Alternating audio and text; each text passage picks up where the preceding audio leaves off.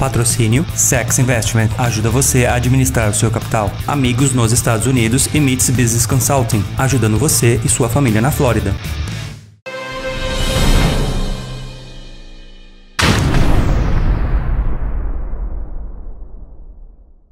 Aí galera, beleza? O Paulo que tá falando com mais um vídeo, podcast, web rádio, tudo aqui pra vocês diretamente de Orlando, Flórida. Eu e meu amigo Fabiano da Sax Investment. Fala Fabiano. Fala Paulo, fala galera do canal Perguntas, um prazer estar aqui falando sobre investimento. Investimento é uma coisa que as pessoas não falam muito. Já parou que parece que é um nicho meio que fechado, Fabiano? Pois é, é uma, é uma cultura diferente, né? As pessoas acham que para investir tem que ter muito dinheiro e com 250 dólares você pode começar a entrar no mundo dos investimentos. 250 dólares você deve começar. E a gente estava conversando isso aqui no off. Eu falei, Fabiano, quando que é o melhor dia para começar? E quando que é, Fabiano, que ele falou? Ontem.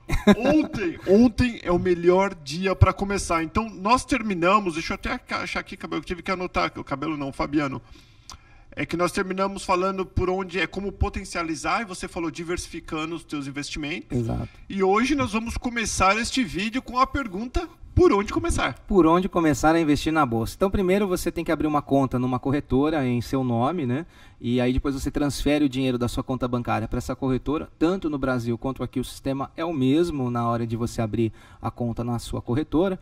Documentos básicos de identificação, comprovante de endereço, só isso basta. E a sua conta é aberta de um a dois dias geralmente. E como você é, assim que você começa, como você vai escolher os ativos que você vai investir? Então, para a pessoa que não sabe absolutamente nada, ela tem que hum. procurar fundos de investimento. Por quê? Porque são pessoas especializadas que só vivem disso, são pessoas mais técnicas, né? E aí ela pega aquele dinheirinho dela, não importa se é mil dólares, dez mil, cem mil, um milhão, e escolhe e diversifica em alguns fundos. Primeiro, a gente falou lá no primeiro vídeo que ela tem que saber o perfil de investidor dela: conservador, moderado, agressivo. E aí ela divide aquele capital em 4, 5 fundos. Né? A gente tem que diversificar, Paulo, mas a gente não pode diversificar muito.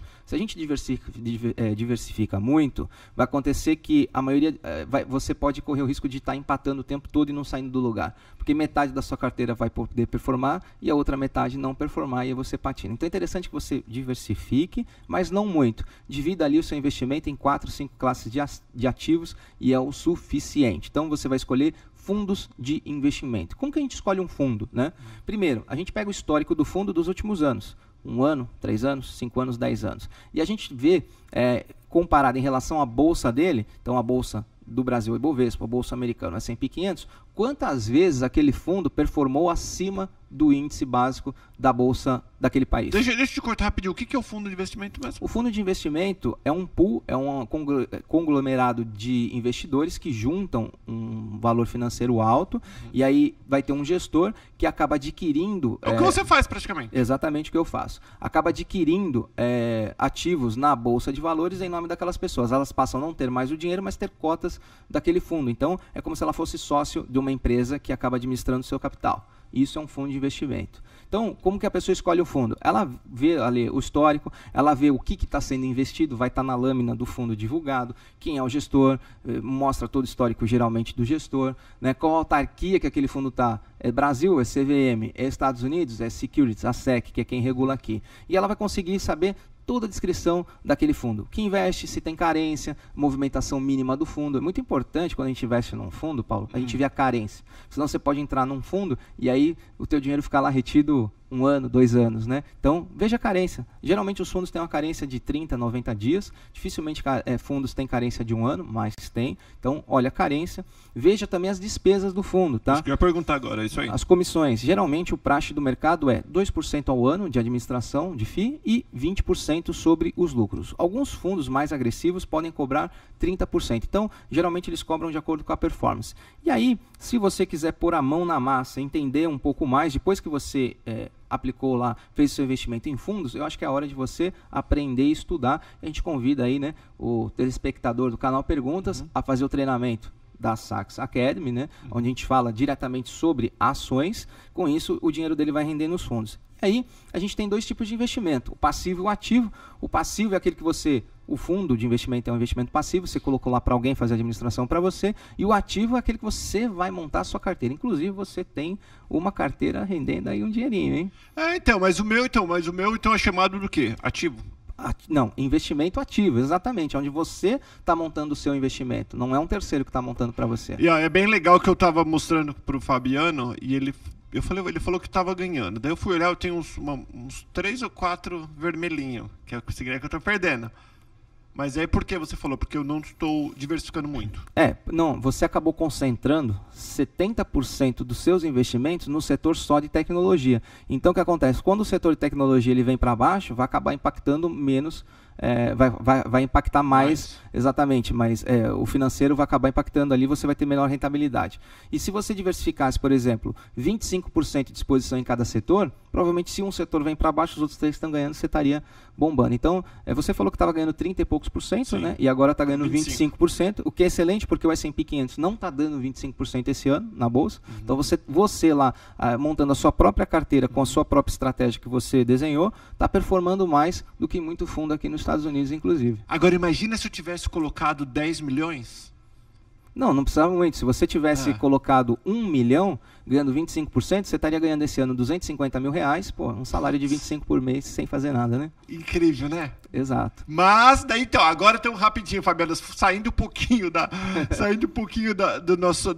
Mas se eu tivesse perdendo também, eu ia perder um. Então, mas uh, foi feito um estudo que a maior potencialização das carteiras de investimentos, os fundos que mais performaram e bateram sempre o índice da bolsa, foram, índice, foram fundos que diversificaram. Então, eles eh, entraram em posições tanto defensivas quanto agressivas. Quando o mercado está indo a teu favor, você vai para setores mais agressivos. Quando o mercado está realmente indigesto, não está indo muito bem, você vai lá e posiciona em setores defensivos. Então, a, a, a diversificação acaba te ajudando. Por exemplo, se você tivesse uma posição de 10, 15% só desse investimento em ouro ou em setores defensivos, como utilidade pública, etc., você estaria com os mesmos 35% agora, não teria perdido nada, ou talvez até mais, talvez 40%. Então, por isso que é interessante na alocação você diversificar um pouquinho, não colocar tudo, não vai lá e compra tudo que você tem numa única empresa. Divida aquilo, pelo menos aí, em 5, 6 empresas, a pessoa física. E as pessoas jurídicas que têm um valor muito mais alto, a gente acaba diversificando em 10, 12 ativos, que é o comum, é o praxe de mercado.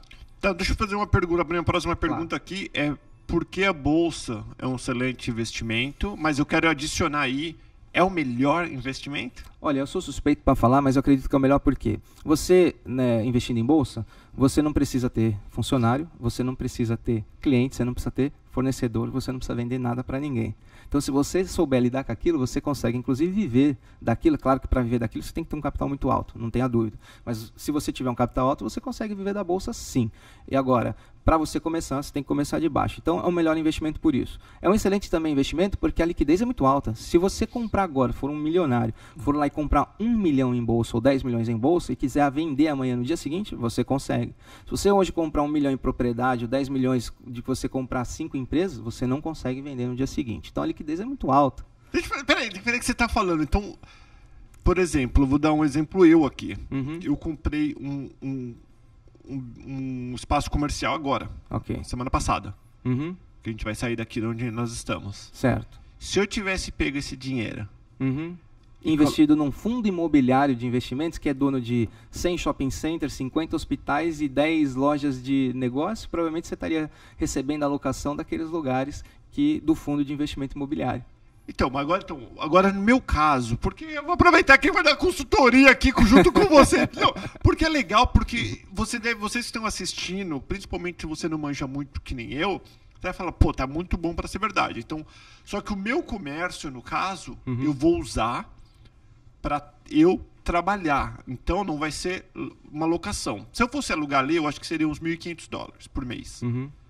Agora, você acha que Ó, oh, boa pergunta. Eu vou falar. Vou falar. Eu paguei 80 mil no espaço. Certo. Tá? No Kings Point, ali. Uhum. E se eu fosse alugar esse espaço, eu acho que uns 1.300, de 1.300 a 1.500 uhum. por mês. Aí tirando que eu tenho que pagar o HOA, mais 300, vamos dizer assim, uhum. sobra milão. Você acha que se eu investir hoje 80 mil na bolsa, independente aonde, você que me fala aonde depois, uhum eu consigo ter mais de mil dólares por mês de retorno? No longo prazo, sim. No curto prazo, fica difícil responder. Acho que no, no curto prazo não teria assim uma resposta definida. Por quê? A bolsa é renda variável. Então, amanhã ela pode dar lucro, amanhã ela pode dar prejuízo. O que as pessoas têm que entender é que bolsa de valores é um jogo de um campeonato e não de uma partida só. Né? Ou seja, a média anual, a média dos 3, 5 anos, sim. Porque é, se você pegar a Bolsa desde 1920 até hoje, hum. né, é, mesmo com os períodos de crise e caindo, a Bolsa performa mais do que 20% ao ano. Então, isso significa que na média dos últimos 80 anos, 20, média de 20 ao ano, a gente tem aí anos que performou 30%, 40% e anos que às vezes caiu 10%. Então, por isso que no longo prazo, sim. No curto prazo, fica difícil responder, porque existem investimentos, por exemplo, em 2017 que eu fiz, que deram 68% em um ano, em 2008 deram 40 e esse ano está dando 30 o mesmo investimento. Então, rentabilidade passada não significa lucro futuro. E as pessoas não podem pegar por base o que deu lá atrás para falar o que vai dar o ano que vem. Isso é loucura fazer, principalmente se você estiver contando com aquela retirada. O que é interessante é o seguinte: é, o quanto a gente vai buscar, qual o nosso objetivo na bolsa? É sempre superar os níveis de investimento padrão. Então, taxa básica de juros, um fundo de investimento, o próprio índice médio da bolsa, que, por exemplo, S&P 500 são as 500 principais empresas. Ali vai estar tá um monte de empresa boa e um monte de empresa ruim, já que as 500 principais empresas. Então, quando você é, vai no seu investimento ativo, onde você escolhe as melhores empresas, você tem grande chance de performar mais que isso. Então, assim, é, não posso falar que dá 30% ao ano ou que dá 80%. Você pode ganhar 20%, você pode ganhar 30%, você pode ganhar 80% ou pode perder 10%. Então, a pessoa tem que estar ciente que é renda variável e tem risco sim. E os riscos ela vai ter que diluir aquela carteira, que é diversificar né, essa diluição, justamente para diminuir impactos que podem vir aí no, no decorrer do seu investimento. Muito, muito legal, galera. É muito. É... E uma coisa que ele me falou no off é que nosso tempo já estourou. Tanto é que no próximo, no próximo programa nós vamos querer, eu vou pedir perguntar as perguntas que eu tenho aqui para o próximo programa, é o que faz a bolsa subir, descer, essa coisa toda.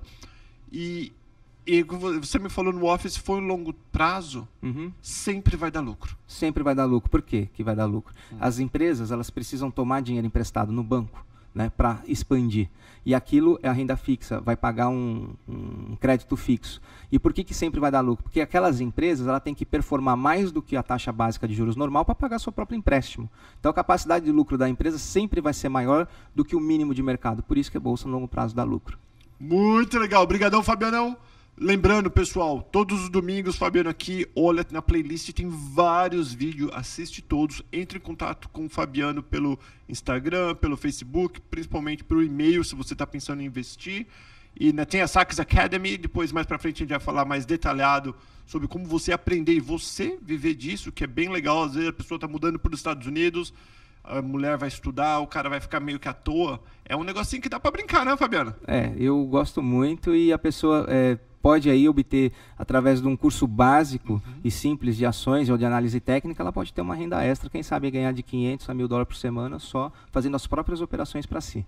E uma coisa legal, se você é um cara que talvez não tenha muito dinheiro, mas você tem vários amigos que têm dinheiro, ou a família, você pode, eu estou até pensando em fazer isso, pegar um pouquinho de cada amigo, colocar num, num pote só e... montar um clube de investimentos, é. que é algo totalmente legal e a gente pode falar isso no próximo vídeo. Muito legal. Obrigado, Fabiano.